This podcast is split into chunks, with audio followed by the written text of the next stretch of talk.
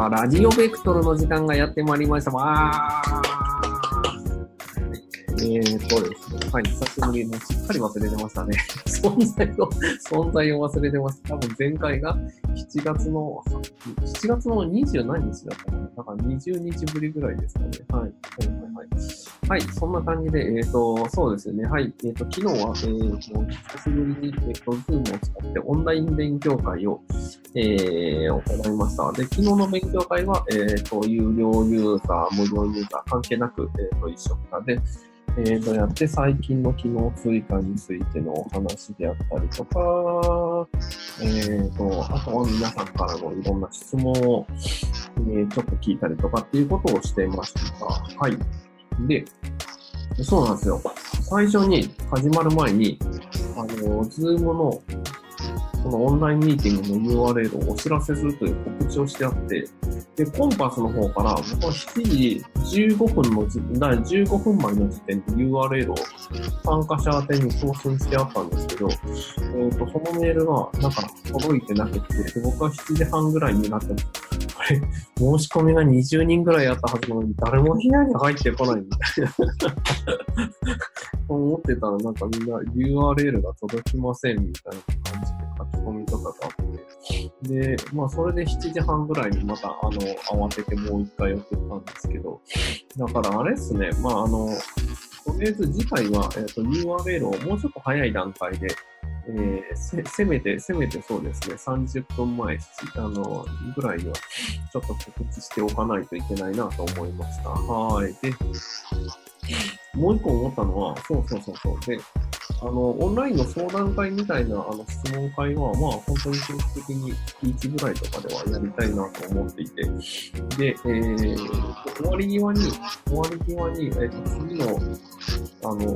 知らせとかってどうやってどこで聞けますかみたいなことを聞かれたんですけど、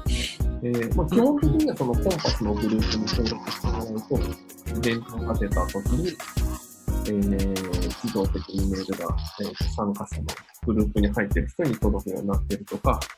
え、まあ、あとは、え、ー、と、ワードプレスの画面に表示されるベクトルからのお知らせとか、Facebook ページとか Twitter フォローしてもらえればなと思うんですけど、えー、そもそもやっぱり勉強会の最後に、えっ、ー、と、次回の相談会はいつですみたいなのを、えー、言えるように次回のスケジュールを決めてからや、あの、次回が、まあ実際には、えっ、ー、と、2週間後ぐらいに有料ユーザー限定のやつがあって、まあそれで僕はあんまり気にしてなかったんですけど、あの、無料もう全もう無料、無料関係なく全体向けの、えーと、イベントとしての次回のオンラインミーティングがいつですよっていうのをまあ決めてからやった方がいいなっていうのは思います。はい。うん。その他、えーと、その他は、なんだろう。うん、あと、そうですね。あの、あよ予想通りだったんですけど、最初はやっぱりみんな質問何か聞きたい人がとても全然あのあなかなか上がってこなくて、で、最後の方になると、次から次へと やっぱりこれもこ、ああ、これ聞きたいですみたいになってきて、あの、僕としては、あの、誰も質問が上が来なくて、じゃあもう質問ないみたいだからやめますかっていうのも全然質問してくれた方が嬉しいんですけど、うん。そうそうそうそう。だから、そうですね。まあ、慣れもあると思うんですけど、最初の方になんか質問が出にくいのはありますよね、とか思ったりし。はい。で、えーと、そうですね。はい。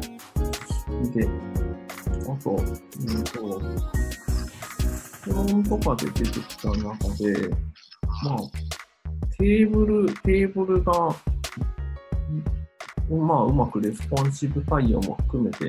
やっぱり使いやすくなるといいなという要望があって、うん。で、今のワードプレス、グーテンベルクの当然のテーブルブロックだと PX に指定ができないとか、えっ、ー、と、レスポンシブ用の、レスポンシブだったら横じゃなくて縦に、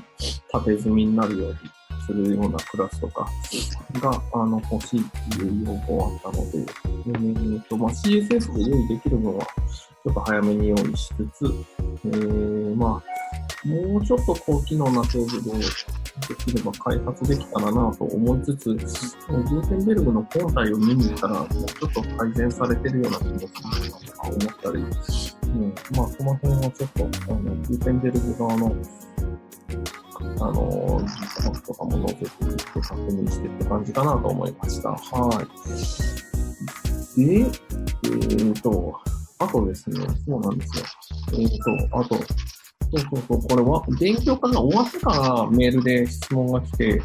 えっ、ー、と、あと、それについてはちょっと参加できなかった、あの、まあ、申し込んでたけど、ちょっと非常で参加できなかったみたいな感じだったんですけど、そうなんですよ。で、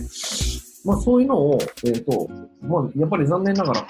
こうメールとかで個人的に回答すると、なかなか、あのー、いろんな面で厳しいので、なんかそういうのを、こう、ポッドキャストで回答しよう的な。えー、ということをございましてですね、えっ、ー、とですね、なんだろうな、〇〇県な、〇〇市の K さんから、えー、いただいたご質問なんですけど、えー、スマホ用のポップの画像のピクセルサイズはどれくらいがいいでしょうかとか、えー、画像を入れたのがスマホだと、えー、半端に文字が流れて横に入ってしまうんですが、画像サイズをもっと大きくすれば、スマホの横の左右幅いっぱいになるんでしょうか？どうしたらいいでしょうか？まあ、そうメインビジュアルの画像のサイズの話なんですけど、メインビジュアルの画像のサイズって、質問結構されるんですよね。いくつぐらいが適切なんですかって割と定期的に聞かれるんですけど、これって結局、えっ、ー、と、縦横比をどれぐらいの比率の画像にしたいかとか、で、結個人の好みだったりするし、で、えっ、ー、と、画像を大きくすればするほど綺麗に映るけど、表示が重くなるっていうところがあって、あのー、個人の好みなんですよね。だから、あの、それは、僕が例えば、その 1900×600 ぐらいがいいですよって言っても、使う人としては、いや、別に僕、あの、私はもっと軽くあの、画像ちょっと荒くなってもいいんで、早い方がいいですっていう人もいるだろうし、うん。だから、なんかいくつのサイズが適切なのかっていうのは、もう本当人によりきりなんで、なんか、あのー、そうですね、お好みでっていう感じですかね。はい。で、えっ、ー、と、あの、スマホにした時にスライドの上の文字が切れちゃうとかっていう問題は、えー、これはもうど、さすがにね、あの、なんだろう。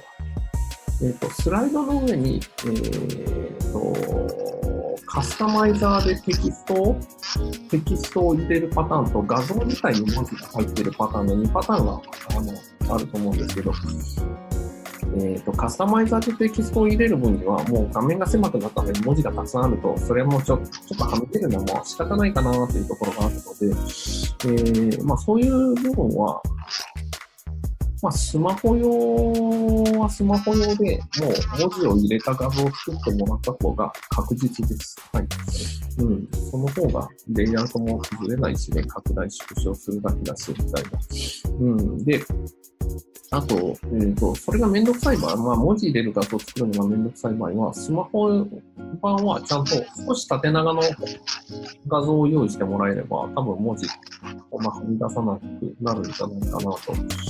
うん、思います。あの、高さがない状態でスマホでそのまま縮小されてしまうと、えー、はみ出すことになっちゃうんですけど、スマホの場合はちょっと縦長の正方形っぽい画像とかになってれば、あの、スマホになっても文字が切れないようになるんじゃないかなとか思います。はい。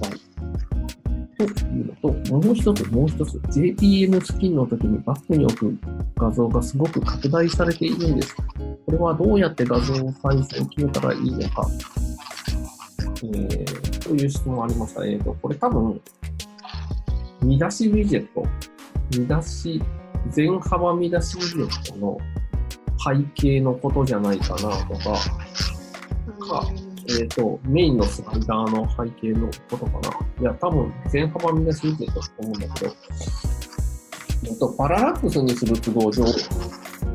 スクロールしても、その設定した背景画像が切れないように、自動に拡大する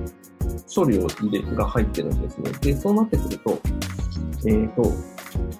ーんと、表示エリアが横長の長方形なのに、ーと、用意した画像が、えー、ものすごく縦長だったりすると、要は比率が全然違う、えば違うほど拡大されるっていう、